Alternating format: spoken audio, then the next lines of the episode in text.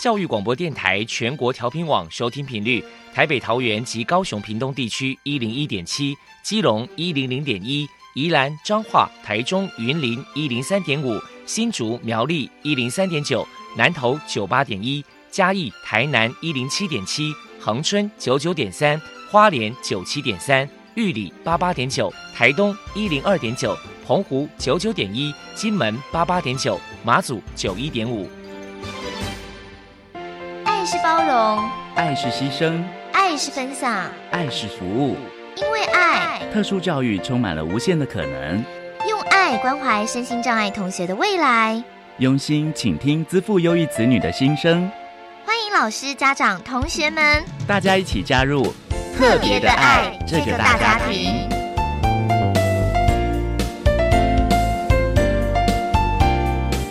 本节目由教育部学生事务及特殊教育司指导，国立教育广播电台监制，欢迎收听。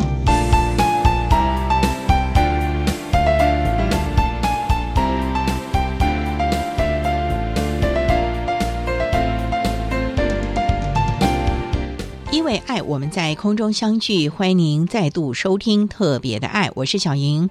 这个节目在每个星期六和星期天的十六点零五分到十七点播出。在今天节目中，将为你安排三个部分。首先，在“爱的小百科”单元里头，波波将为您安排“飞翔云端”的教室单元，为您邀请大人科技大学的齐伟廉副教授为大家说明学习辅助犬的相关资讯，希望提供家长、老师还有同学们可以做参考。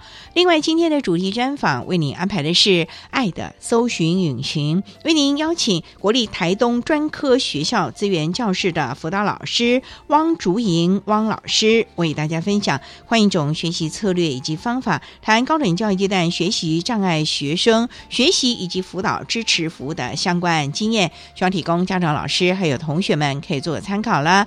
节目最后为你安排的是爱的加油站，为您邀请中原大学特殊教育学系的康雅淑教授为大家加油。打气了。好，那么开始为您进行今天特别的爱第一部分，由波波为大家安排飞翔云端的教室单元。飞翔云端的教室，特殊儿是落难人间的小天使，老师必须要拥有爱的特异功能，才能够解读与引导特殊儿。教师是特殊教育非常重要的一环，我们邀请相关的老师分享教学技巧。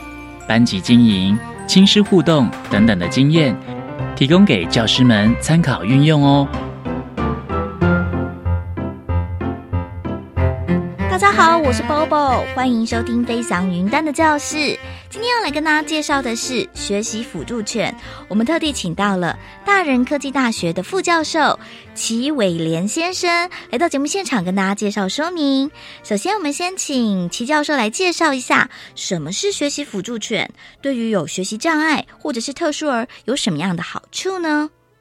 我们大人科技大学和屏东大学，我们一起合作推动的学习辅助犬呢，主要是用在帮助小朋友一些阅读方面，还有一些学习的项目方面，在进行协助。协助的学习辅助的功能呢，呃，比如说像以阅读来讲，目前很多小朋友呢都喜欢看这个手机呀，看这个三 C 的产品啊，看电视，比较忽略啊去读纸本书。那我们在这个纸本书的阅读上面，希望呃小朋友能够喜欢。所以呢，我们鼓励小朋友读纸本书呢，就是像一些绘本呢，给狗狗听；还有一些呢，就是没有办法专心，或者是有一些行为上面有一些特殊的小朋友呢，我们也希望他能够帮助他们做进行学习。这几年台湾才开始有学习辅助犬，请齐教授来谈一谈，当初是在什么样的契机之下，让你想进行学习辅助犬的培训计划呢？这个项目在美国的话，大概有十多年的历史了。那么，可是，在台湾呢，我是因为当时自己都在训练一些工作的犬只，那么学生很热心的来找我说，他能不能够带着这些狗狗呢，去看看，比如说像有狗医师计划去看老人家啦，看医院的呃生病的病患呢，还有没有什么其他可以做的？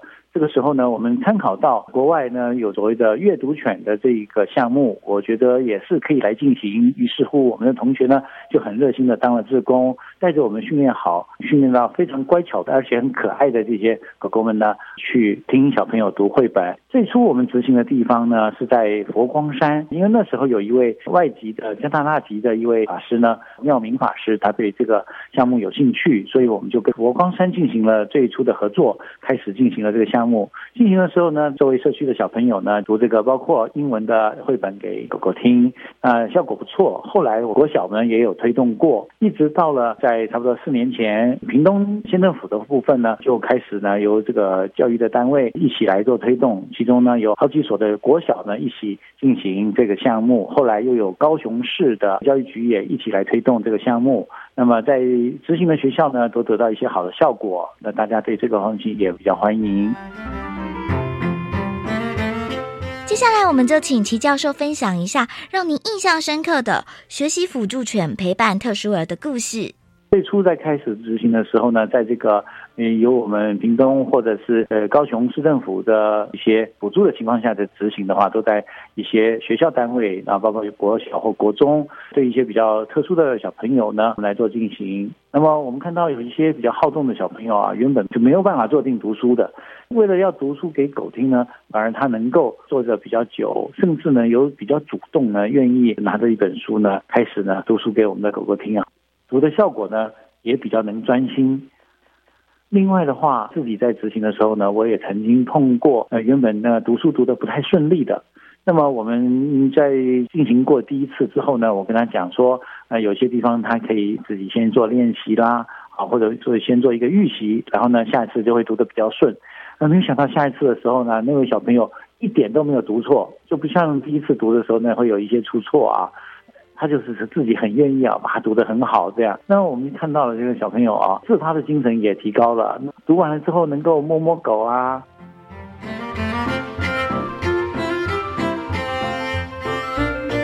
再来，请齐教授来谈一谈训练学习辅助犬需要多久的时间？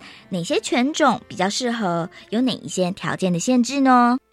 很多人都在问到说，哎，我家狗行不行啊？我家狗其实呢，学习辅助犬这一方面，犬种并没有严格的限制啊，不分大型狗、小型狗，小到吉娃娃、马尔济斯，大到这个比如说圣伯纳，通通都可以，没有狗种的限制就对了。但只要是乖巧。个性啊，十分和善。那么和善到什么程度呢？就是我们突然啊伸手碰它，它都不会啊突然回头龇牙咧嘴啊，那有任何的凶性，更不会攻击小朋友，就是很温和、很温和的狗，就可以来做这个项目。那么在训练的过程中呢，我们大概需要做一些服从上的训练，因为它要趴着静静的听小朋友来念书嘛，所以我们希望它能够趴着稳定。所以呢，训练方面我们要当然训练它基本的服从项目。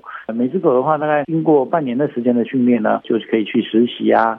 其中很重要的是领犬员的训练，也就是说，不管是狗的主人也好，或者是我们学生当志工也好，都要经过领犬员的训练。那么我们在今年一月的时候，我们到美国去再次去学习怎么训练这些领犬员啊，还有测验狗狗是不是合格。那我们在今年的寒假期间呢，已经再到美国去学习了一些内容。相信呢，日后呢，在这方面呢，我们会做得更良好，希望能够服务更多的小朋友。再请教一下齐教授，如果要申请学习辅助犬，有哪些条件的限制？还有，当毛小孩陪伴特殊生阅读的时候，家长该注意哪些事情呢？很多人听说我们在做的时候啊，就会有些家长也很热心啊，说：“哎，不然我家买一只好不好？”抱歉哈。这个项目呢，其实呢不是说家长买一只阅读犬，孩子一天到晚读书给狗听，不是这样做的啊。也有些学校说，哎，我们学校有只小黑，就校狗嘛，能不能够做学习辅助犬啊？那么其实这样也不太适合，因为校犬呢一天到晚就在学校里头晃这种啊，小朋友对它已经没有好奇的感觉了，不新奇了。所以呢，我们是利用呢各种不同的狗呢，很可爱。那小朋友对他有好奇心啊，有兴趣的感觉，然后来促进小朋友愿意啊来读书给他听。那还有一件事情就是，呃，很多工作犬呢有年龄的限制啊。我们这个项目呢倒也没有年龄的限制，很多年纪很大的狗啊，已经是老人家的狗啊，都还可以来进行这项目。呃年龄的限制上也不多。那至于说注意的情况的话，就是说我们常常会发现啊，很多家长带着孩子来，很热心的在旁边呢，就想帮助。其实啊，我们看到国外执行的时候呢，是请家长到一边去休息，不要再给孩子压力，不会说一边小朋友呢在读书给阅读权或者学习辅助权听的时候呢，家长还在旁边去数落自己的孩子，说：“哎，你怎么读不好啊？你要读大声点那个不要再给孩子压力了。所以呢，当我们在执行的时候，最好家长呢能够在一旁静静的观看就好了，不要再给孩子压力，这是要提醒大家的。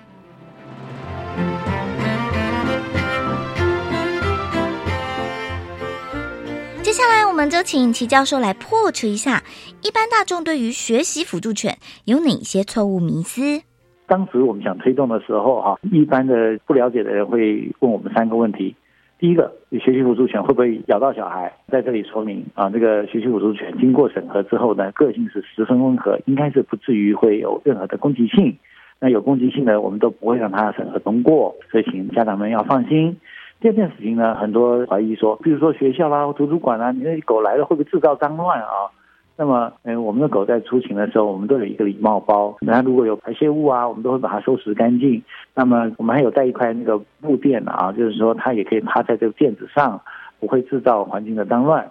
再来呢，就是说很多家长会担心说，哎呦，那我家小孩不知道对狗毛有没有过敏？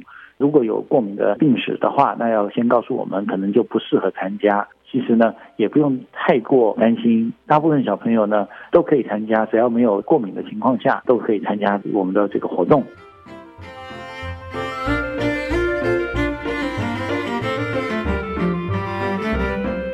最后，针对学习辅助犬，还有什么样的话想要传达的呢？现在啊，我们已经开始啊，想要多鼓励啊，家里头有养的很乖的狗的啊，能够带来受训，然后呢，我们就会给他一段时间的训练。目前的训练呢，可能由我们大人科技大学或者是由屏东大学呢，我们共同来进行，会收取部分的费用。可是呢，训练成功之后，就可以担任志工的情况，那么可以带到一些图书馆啦、小学啦，或者是社区的一些活动的地方啊，或者是课后班来进行学习辅助。那么也欢迎大家带着自己家的呃犬只呢来一起受训。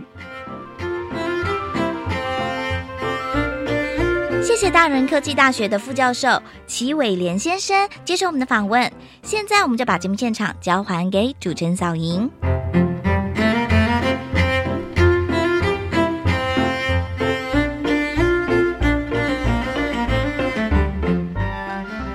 谢谢大人科技大学齐伟廉副教授以及伯伯为大家提供的相关资讯。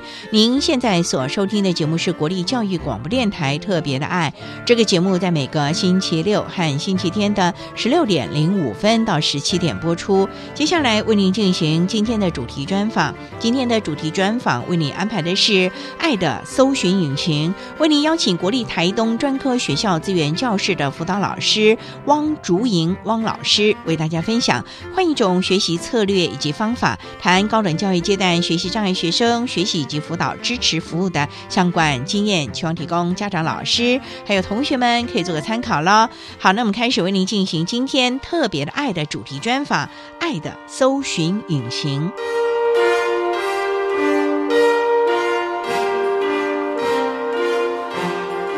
爱的搜寻引擎。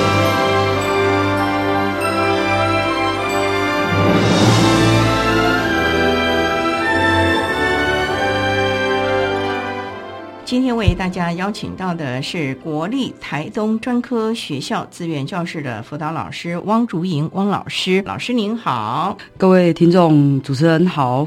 今天啊，特别邀请老师为大家来分享换一种学习策略及方法，谈高等教育阶段学习障碍学生学习及辅导支持服务的相关经验。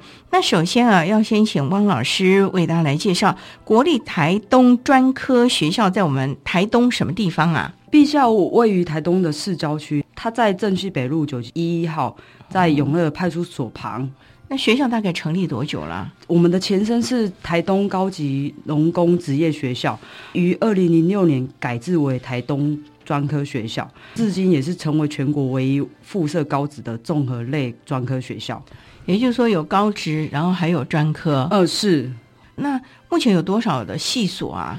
目前专科它有分为二专跟五专，二专的部分就是有园艺暨景观科、动力机械科、参与管理科、资讯管理科、建筑科、电机工程科、行销与流通管理科。五专部分就有园艺科、参与科、食品科、文化创意设计科。进修推广部部分也有二专，然后有食品科跟园艺科。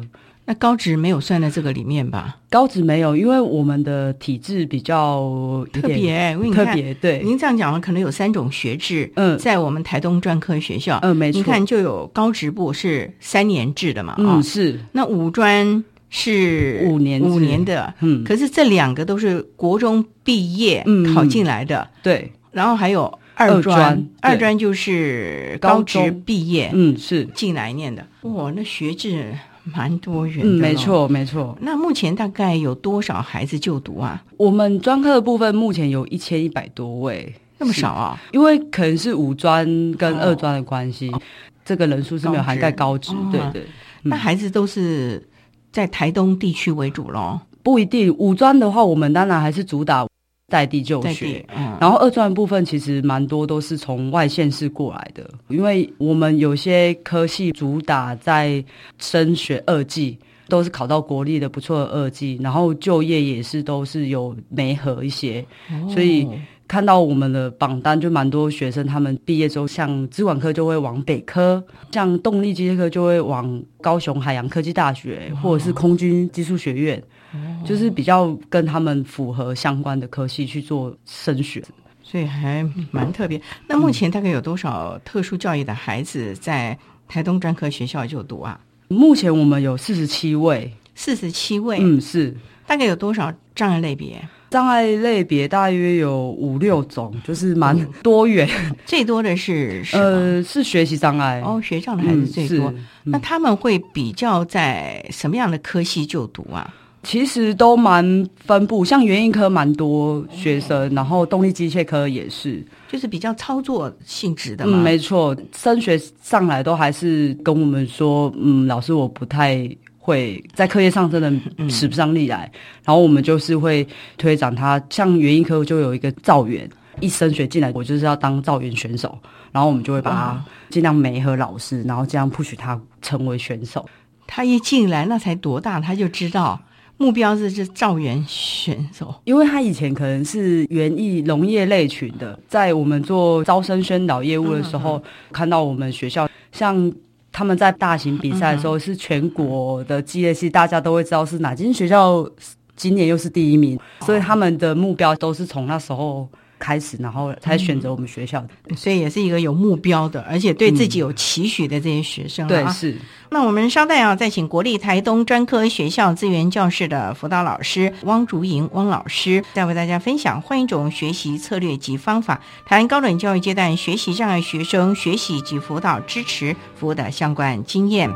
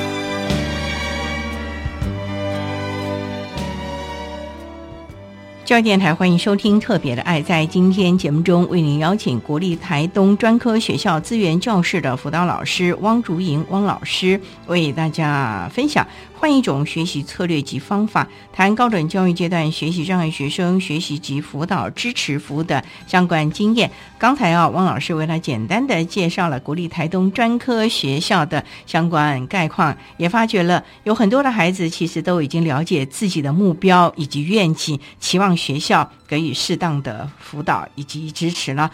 那也想请教汪老师，从事我们资源教室辅导工作大概多久了？我从研究所毕业到现在就是五年，就是五年了对，就是五年都一直待在这边。您当初是跟特教还是辅导有关？呃，我蛮巧的是，我当初是学体育的，因为以前是的确有协助一些身上学生在游泳教学。毕业后是因为学姐她进入其他学校担任辅导员工作，然后她觉得我的特质蛮适合跟学生一起互动的，所以在我们学校有真人的时候推荐我面试，然后也蛮幸运的啦，让我有这个机会来为学校服务。可是体育的专长，虽然过去有协助一些特教生，嗯呃，从事体育的练习、嗯学习啊，可是你毕竟面对了很多其他的部分，嗯不光是体育了吧？对，其实一进去我都是不断的在学习。其实我们办了很多特教智能的研习，我就不断的上课，然后不懂的时候也在那个研习的场合不断的问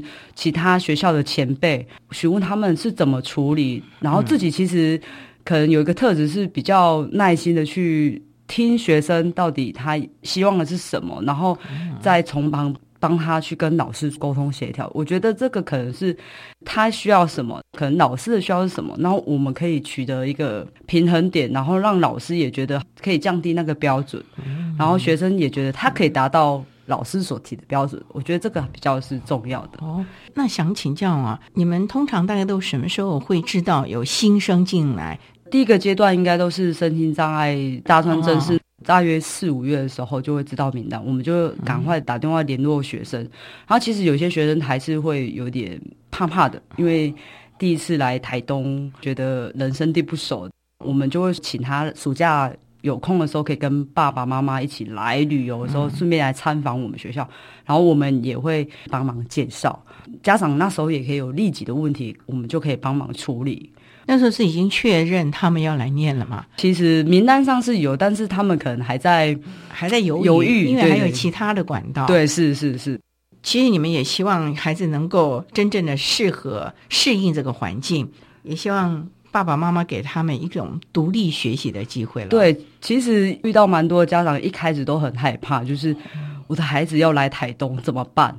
我们其实都跟家长会有碰面的机会，因为我们主要也是要让家长放心，爸爸妈妈不要紧张。其实学校还有我们，然后我们其实都会不断的跟家长联系，因为我觉得这需要让爸妈放心，他们才有办法好好工作。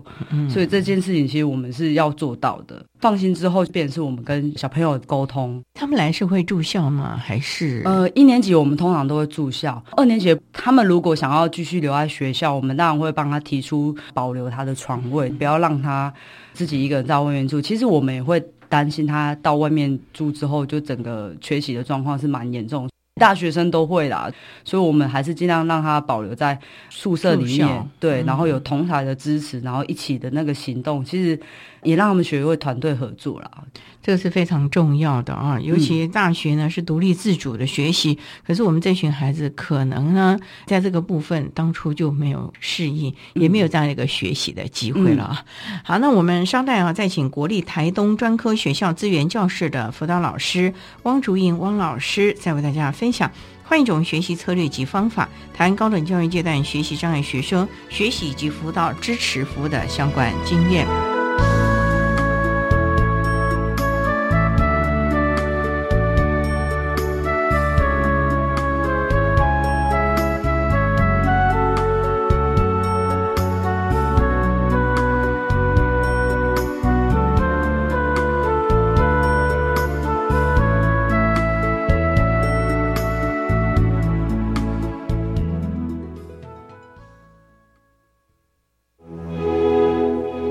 大家好，我是重新归零大智养心殿的徐大志。又到了五月这个充满感恩的日子，在这边祝天下的母亲母亲节快乐。无论母亲是不是在我们的身边，对于母亲的感怀以及这份如沐之情，都会一直跟着我们，放在我们的心里，好好的跟母亲说一声“我爱你”。妈，弟弟老是上网，这样很容易沉迷耶。放心，我有注意他的上网时间、浏览网页和玩的游戏。老师说，过度上网不仅伤眼睛，不好的网站或游戏对身心也有不良影响。除了关心孩子上网，最好还能一起做健康休闲活动。嗯，这样上网不担心，还能增进亲子关系。让我们努力为孩子营造安全、合宜、合法的网络环境。以上广告由教育部提供。我是 Jane，也是 Egan 的妈妈。孩子的成长只有一次机会，陪伴他们长大是每一个父母最大的心愿。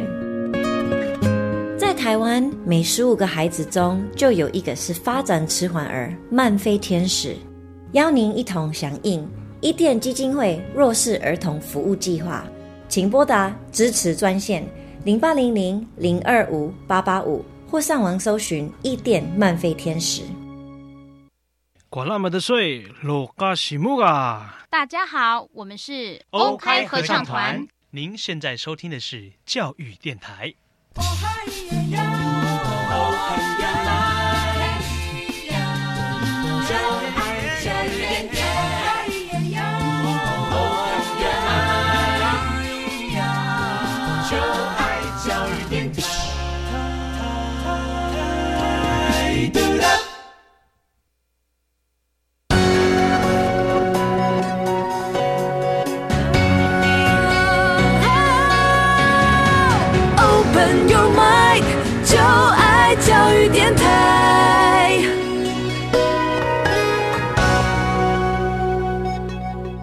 电台欢迎收听《特别的爱》这个节目，是在每个星期六和星期天的十六点零五分到十七点播出。在今天节目中，为你邀请国立台东专科学校资源教室的辅导老师汪竹莹汪老师，为大家分享换一种学习策略及方法，谈高等教育阶段学习障碍学生学习及辅导支持服务的相关经验。那刚才在节目的第一部分，汪老师为他简单的介绍了国立台东专科学校为。我们声音这样的孩子所提供的相关支持的服务，那也想请教汪老师啊，贵校四十几位的特教生，你们有几位辅导老师来负责协助呢？我们目前是有两位，最近新增聘一位，因为今年度核定了第三位辅导员的经费。那你们是按照学生的障碍类别，还是按照科系来划分辅导啊？我们是按照科系，这样也比较好。对，因为固定的科系配合久了，老师们也比较知道老师的教学的状态，然后跟他的特色跟教学的策略，所以我们会比较导向是科系，让辅导员也熟悉老师，也熟悉学生。那想请教，我们今天主要谈的是学习障碍啊。那针对学习障碍的孩子，我们国立台东专科学校会提供一些什么样的服务呢？我们通常都还是会依据教育部所颁定的拟定他的个别支持服务计划来提供所谓的生活协助或者是学业协助、智商辅导或转衔，然后还有社会适应的活动。这其实还蛮多元的了。嗯，对。那这些孩子会主动到我们资源教室来寻求服务吗？会。其实学生对他们的障别其实有时候还是抗拒的。可是因为我们的观念是他第一学习。如果像新生刚进来，我们就是说，那我们全部尊重你们的决定，就是让他们你们说课业辅导不要，那我们说好，那我们就先不要。不过等期中考过后，成绩出来了，我们就会再来跟他讨论说，哎，那成绩这样子可能不如你的预期，是不是该听听我们的想法或建议？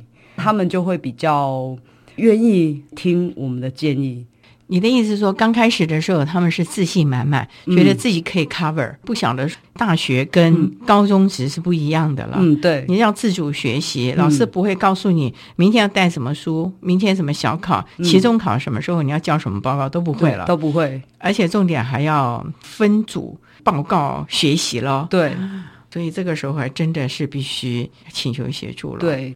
他们其实蛮在意成绩的，所以成绩出来之后不理想，就会跑过来找我们了。哦，自己会找啦。就是跟其他大专教育比较不同的地方，就是二专生跟五专生都蛮在意他们自己的成绩，就是觉得好像我来这边就应该要顺利完成学业，必须毕业，可能会比较好一点，所以他们就很在意他们的成绩，包括身心障碍的孩子啊。嗯，对，这是学校的特质吸引了这群人来吗？这个我们也不知道。也许他可能想说，大老远的都已经来到台东，离开自己的舒适圈，总是不可以没有收获回去。这个动力可能让他们觉得我应该要好好的学习，所以这个样子你们要辅导的话也比较好。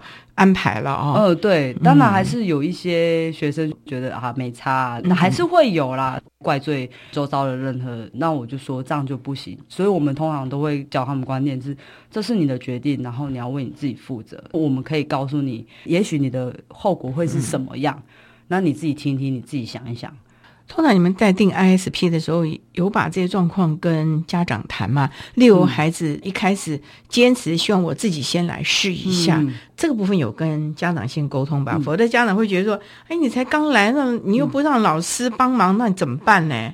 通常五专的学生我们比较会，二专的部分就是已经大专了，就大学了，所以我们都会在。新生的时候，我们就跟家长说，我们还是都让他们做决定就好。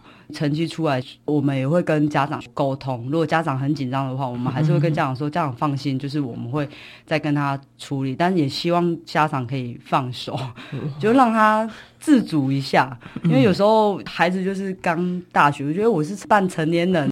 我已经满十八岁了，可以自己做主了。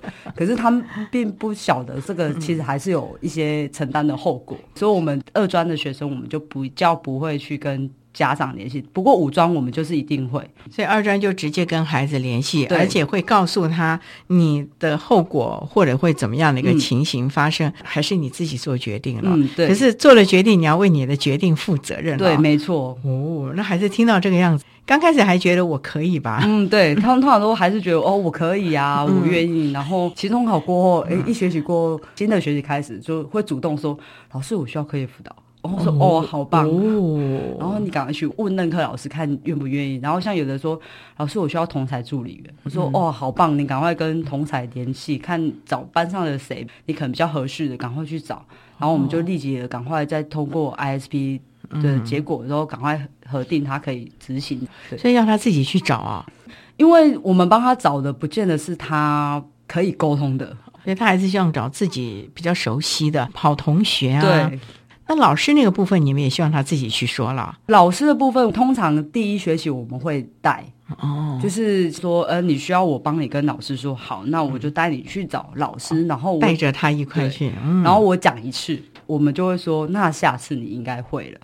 然后下一次就会让他自己学习，可能比较会放手，因为其实也不只有我们身上的孩子，就是其实好多小朋友都不敢跟老师讲话。对，我就说没关系，我先带你去一次。当然，他第一次接触的陌生老师，我们还是会帮他带。我们其实强调的观念就是，你做的决定要为自己负责，而不是你现在说我不要，后来说老师你要帮我，或者是老师你要帮我负责。或者是我们告诉他你要怎么问老师，嗯，就会先在资源教室练习了三四次，然后说嗯会讲了，好，那你去问看看。当然有时候他们彼此沟通的状况可能不如预期，啊，我们事后还是会问老师。不过这个前提，我们事先都会先跟老师联络了。对，应该是事先先跟老师讲了，然后老师心里有个底了。否则的话，孩子万一又害怕，恐怕就是鸡同鸭讲，然后也挫折了孩子的自信心了。是，下回就躲着老师，你还是你帮我去说了啊。是，所以还是让他们练习。可是我们先前的一些必要的一些协助，还是要先，可是不能让他知道。对，没错，没错，否则他就依赖了啊。对，好，我们稍待再请国立台东专科学校。资源教室的辅导老师汪竹英汪老师再为大家分享换一种学习策略及方法，谈高等教育阶段学习障碍学生学习以及辅导支持服务的相关经验。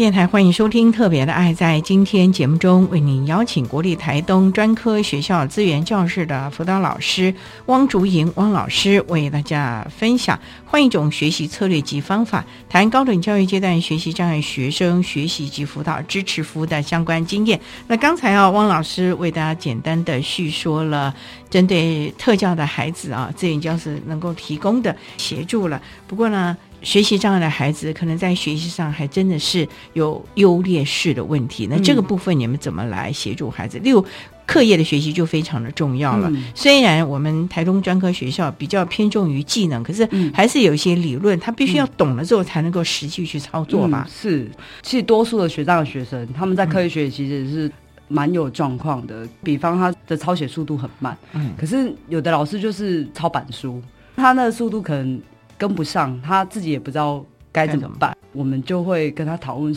跟班上比较跟上速度的同学去借笔记，回去自己再抄一次。然后当然课堂上他还是得先抄他自己的。我们当然还会再请老师允许他可以先用手机拍下来，回去再核对一下。通常抄笔记的部分会让他用这样子的方式，然后也希望任课老师可以同意他是这样子的。可是啊，有的孩子啊，根本就是对字的辨识 有状况的，嗯你叫他怎么抄，他就是拍下来回来，可能也是不太能够进入状况啊。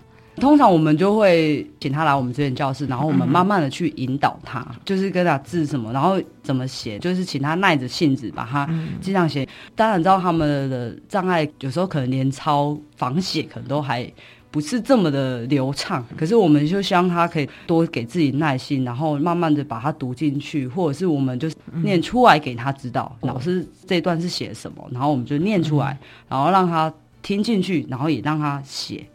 至少他有多了一个听觉的学习，比较可以记在脑袋中。嗯，其实这些孩子啊，最少已经到了高中了嘛啊、嗯是基本上对他们的学习策略，其实在前面的教育阶段，大概自己都已经知道、嗯自己哪个方法是比较好的。嗯那你们有先了解他哪一种学习策略，甚至于方式是比较好的吗？通常进来的学生有些蛮知道策略，就是他说他阅读的时候，可能有些字他会漏掉，他不知道那个字是什么意思。可是他自己就学了一个策略，就是看上文跟下文，哦然后去猜测这整段的意思，但不见得要记得 那个字是什么。我们就会鼓励他继续使用这个方法。可是像有多数的孩子进来说，呃，我什么都不知道啊，我高中的时候我也不知道啊，反正老师就是这样子，然后我就是这样子就毕业。这时候我们就是一项一项的学习策略，不断的去尝试，找出他适合的方式，然后我们也会请任课老师协助。毕竟有些任课老师可能在透过一对一的教学，像英文教学，它其实有不同的英文学习策略，当然就是图像记忆那些。可是英文老师可能比较能理解，嗯或者是指导方法，然后我们就会请任课老师协助来帮我们一起找到他的学习的优势。所以还是要先了解他的方法啦。嗯，对，否则的话，大学的课业其实已经到了蛮多元的，嗯很专业了。对这个部分，我想你们也没有去修那个专业科目，可能也比较难。我们嗯只能告诉他们，你可以寻求哪一些的管道，嗯来协助你在课业上。嗯是那通常这样的策略还好吗？像我最近遇到一个，就是他英文嗯超过三个单字字母就背不起来，那不完了。对他也很可爱，就是他这一秒背了对了，然后下一秒问他，请他再连连看而已，他就又念错了。用了很多方式，就是他边写的时候边念以外，我们也帮他做了图卡，就是他自己找他自己觉得那个单字的图样是什么，让他去记忆。规定可能每周就是来我们这边读书，因为他都会答应我们说，老师我回家会读书，可是其实都没有，所以我们就会规定说，那你来我们这边教室读一周就一小时就好了，嗯嗯一小时结束之后，当然你回家如果。妈妈有要求，当然就是最好。但如果你自己真的也偷懒了，那没关系，至少这一周有这一小时认真的这一小时，就让他好好在那边读书。可是，一小时哪够啊？一个学期要修不少学分呢。嗯，对，因为他其他科就没有问题啊，他就只有单单哦就是英文跟数学。的确，我们当然会觉得一小时不够，可是因为那个孩子也会分心，嗯，所以其实一小时我们又把它切断了十五分钟、十五分钟、十五分钟。哦主要我们也是希望他对于英文的学习动机可以拉起来，而不是听到英文就说啊我不会，我我放弃了，我就是英文白痴啊！你为什么要这样逼我？像我们最近问了他，然后说好了，我愿意尝试看看。就是从他刚进来，然后到这学习，他有不同的转变。我觉得至少他对。英文的学习他是不再排斥的，我觉得就先这样子慢慢的去定定他的动机，然后我觉得这样就够了。你们有毕业门槛吗？如果像这个英语的话，他就必须最少什么多要多少分呢？甚至还有专业的证照哎。嗯，我们在语文的部分目前没有规定，只要修的学分课程通过就可以了。但是证照部分的确是有，有些科就会规定专业的证照要一张，有些科就会两张。所以还是要看所学习的课业的问题了。对对，好，我们稍待再请国立台东专科学校资源教室的辅导老师汪竹英汪老师，再为大家分享换一种学习策略及方法，谈高等教育阶段学习障碍学生学习以及辅导支持服务的相关经验。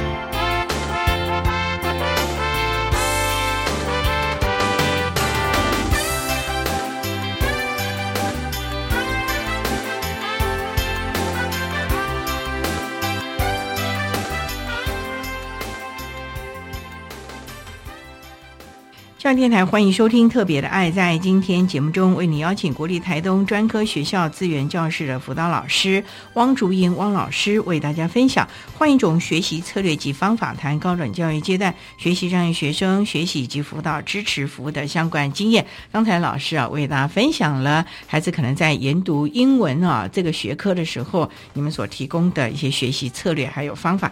那还有哪些孩子在学习障碍这个部分，你们也提供了适切的支持服务呢？多数的孩子除了课业上比较有一些障碍以外，其实我发现他的自主跟问题解决能力其实好像也有一点，不知道是因为他的自己的自信心不够，还是什么的因素，所以导致他这个能力也比一般生低落的。你所谓的问题解决能力是，就是他发现了一个问题，可是他不知道怎么办，然后就会空在那边。即使我们告诉他你应该怎么解决。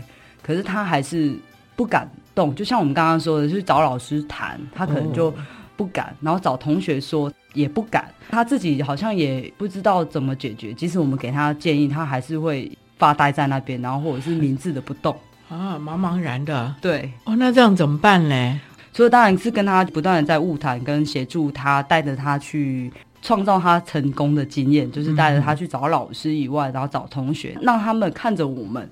来学习，我们还是会办的一些团体辅导活动。其实，在台东蛮好的是，我们都会往户外去走，就是我们会办那种七蛋比赛，就是团队的一个凝聚力。像七蛋，你要怎么赢对方，就要不断的讨论，然后他那个想法就会出来。就通过这样子的东西，他想法就出来说：“哎，我们应该要怎么打，怎么打？”这样就是平常课业或者是生活上的问题，他没有办法处理，可是他透过游戏，他就有办法解决。他们现在所要面临的就是他们要获胜的一个问题，对，那也不错啦。对，没错。嗯，其实就用这种方法慢慢的训练他们了嘛。对，效果如何？就是在那个过程当中，我发现比较不敢说话的学长学生，他们就会敢勇于说那个东西是应该要怎么做，我们应该要怎么跑，然后他的自信心也拉高很多。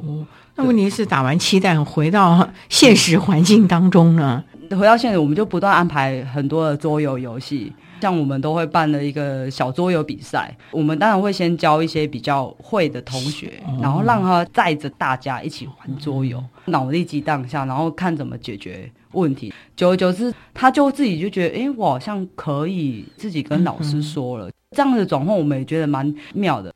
当然，我们不止办了期待，我们办高低空探索教育，就是让他勇敢的去度过危险的独木桥，很高，然后大家很怕，然后我们就会鼓励他往前往前。其实透过这样的激励过程，我们就会跟他说：“你看，你那么高的独木桥都过，为什么跟老师讲话不会比你在上面还害怕吗？你心跳有加速吗？”所以我们就会拿这样的东西来激励他，然后他就会愿意去往前走。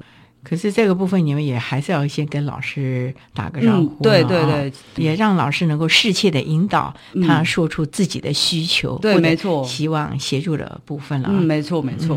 不过谈到地方，也想请教，孩子在这个地方有可能五专，可能有二专，最少也都有两年。那未来在职场上，你刚才提到了，系上有的会要求一张甚至于两张，那通常孩子的就业情况如何呢？像今年蛮特别。像我们去年的毕业生，他们全都是就业，就是没有人继续升念研究所。对，因为我们是主要是二技跟转学考，然后今年就没有同学升学，都以就业为导向。像我们毕业的学生，园艺科的，他本来是想要继续读书，可是他是要报考农业学程，自己有一块地，然后学会像小农这样子开始经营。因为现在政府也是蛮推这一块，可是他后来没有考上。我们在追踪的时候，他就说他在他家的附近找到园艺科的工作。他其实蛮清楚说，我就是务农可以啊，我 OK。所以他也是学习这样。然后老师其实也发现，虽然他的专业科目没有很 OK，可是他的单西的东西是很 OK。可是现在都是跨领域的解，就是要行销，因为你务农出来没有推销出去，推销自己，行销自己的产品啊。对。所以他们也会有一些农业行销的课程，然后让他们去结合起来，自己务农，他也可以自己来卖。然后另外像我们有电机工程科，他出来就是有目标说我要台电，考台电啊！哇，对，我们当然知道他没有办法，可能在学科。我们在追踪的时候，他已经在服兵役，我们还是跟他讲说，那你有空过来拿台电的简章啊，台电的考古题呀。然后如果有什么问题，还是。可以请你回来啊，因为其实通常毕业生回来问我们问题，我们都还是会回答他，然后跟协助他。所以在这个部分，其实也是让孩子们了解，你自己可以去争取，甚至于可以慢慢按部就班的形塑自己的能力了。对对。那家长这一块呢？一年级刚进来的时候，你们有期望家长能够适当的放手。二专嘛，两年毕业了，五专五年了，怎么样嘞？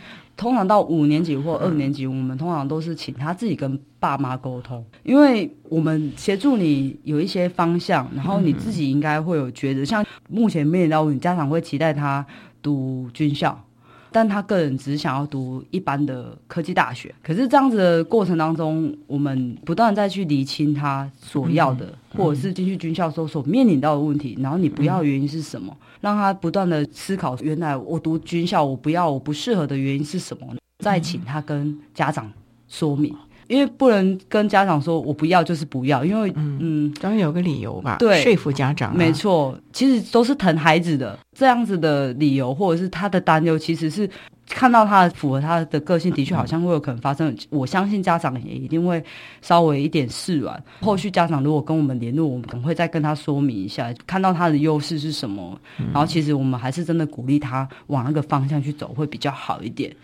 所以那也想请教，孩子们的就业率应该都还不错了哦，因为还是有升学的啦。那你们有做相关的转学吗？啊，有。以往我们都是邀请就业服务中心或者是深圳跟老盛过来。我们从去年开始转型比较不一样，我们带他们出去，带他们出去，带他们到县政府跟就业服务中心，因为会发现学生即使都知道这个资源，但是。没有去过，我就是会怕。哦，我们就带他们去，我们就跟他讲，这就是县政府的社会处，可能各县市会不一样，但是我觉得经历过那种一个办公室都是人的那种状态，然后他看了之后说：“哦，我知道找谁，然后做什么。”就业服务中心蛮多资源的，帮忙协助一些食品的测验。学生身份其实到毕业就是没有，那你就是用一般的管道，你就说你要到哪里窗口，你要找工作，可能就到哪里哪里哪里怎么找。像他承办人员有后续也会问一下，我记得那一次问的问题非常的热络，不像在学校那样子，就是大家问就业补助的事情，就是说如果我失业半年之后，然后我可以有什么的福利还是什么，大家都是问的问的这个对。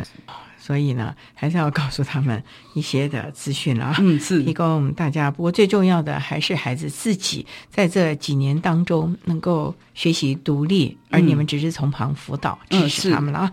好，那我们今天也非常的谢谢国立台东专科学校资源教室的辅导老师汪竹英汪老师为大家分享的换一种学习策略及方法，谈高等教育阶段学习障碍学生学习及辅导支持服务的相关经验。非常谢谢你，汪老师。呃，不会，谢谢。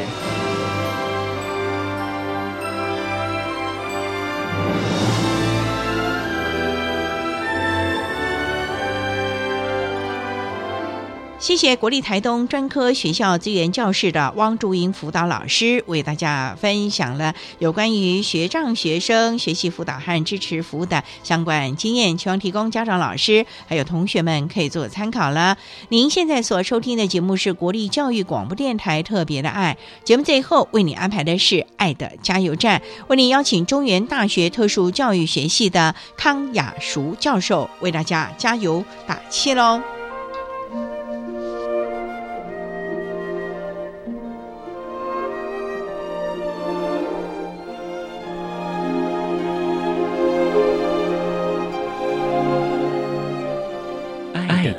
加油站。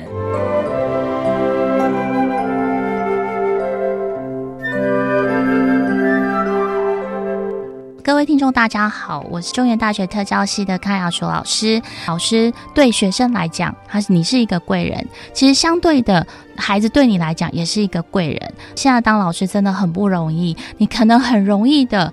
Burn out，把你自己的一些热情给消耗殆尽。但是我想，我要提醒老师，就是说，当你很累、很辛苦的时候，你莫忘初衷。你当初为什么要选择当一个老师？你一定是有你的原因、你的热情在的。我们可以随时找回一些你自己的热情，专业上呢，可以再去做一些加强。因为每一个孩子他都有他的独特性，针对每一个孩子因材施教。对家长来讲，我想家长也是很辛苦的。你一生的陪伴对孩子来讲，其实是非常非常重要的。好好的陪伴他，对他真的不擅长的部分，我们不要去为难他。但是我们要做的，就是找出他的专长，然后好好的陪他走这一段。对学生来讲，我想我们不需要去跟别人比，我们只要今天比明天好。然后明天再比后天好，每天都更好一点。我想这就是我们教育希望做到的。那我想我们现在接下来的十二年国教里面特别强调的因材施教、适性扬才，我想这才是我们教育的最终的一个目的。谢谢大家，加油！